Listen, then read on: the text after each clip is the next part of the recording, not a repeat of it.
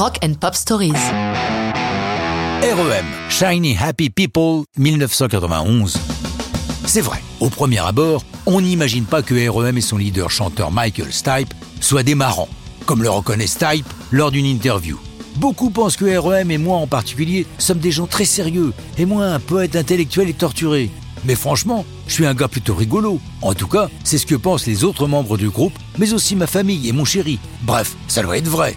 Mais ce n'est pas très évident dans notre musique, et lors des interviews face à une caméra, je suis si concentré pour exprimer ma pensée que je parais tendu. C'est sans doute pour montrer cette autre facette de lui-même et de REM que Stipe décide de créer cette petite chanson guillerette totalement bubblegum. Pour l'inspiration, REM se réfère à ce qui a bercé leur enfance, la musique de groupes comme les Monkeys ou les Archies.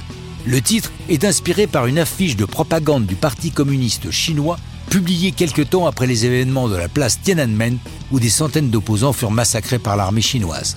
L'affiche veut montrer le bonheur du peuple chinois et est intitulée Shiny Happy People Holding Hands, des gens rayonnants et heureux se tenant la main. La chanson est créée sur un tempo sautillant, mais curieusement se transforme en valse en plein milieu. Le guitariste Peter Buck nous explique pourquoi. La chanson est solidement up-tempo et nous ne savions où aller au moment du pont. On a essayé diverses possibilités jusqu'à ce que je suggère de passer au tempo de la valse. Les autres se sont demandé si je n'allais pas trop loin jusqu'à ce que finalement ils acceptent mon idée. Le chant est assuré par Stipe, bien sûr, mais il s'adjoint une voix féminine, celle de Kate Pearson du groupe B-52s qui vient de connaître le succès avec Love Shack. Les deux groupes s'apprécient et se connaissent bien puisqu'ils sont tous originaires d'Athens, petite ville de Géorgie au sud des États-Unis.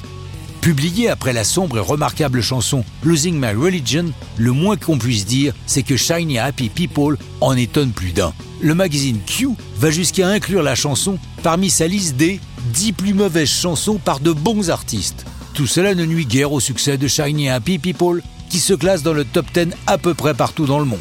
Même si Stipe ne veut plus la chanter, cette chanson les poursuit. Peter Buck se souvient de vacances en Amazonie où soudainement il l'a entendue à la radio. Notons enfin que Shiny Happy People fut la première chanson générique de la série Friends avant d'être remplacée par le I'll Be There For You des Rembrandts, mais ça, c'est une autre histoire de rock'n'roll.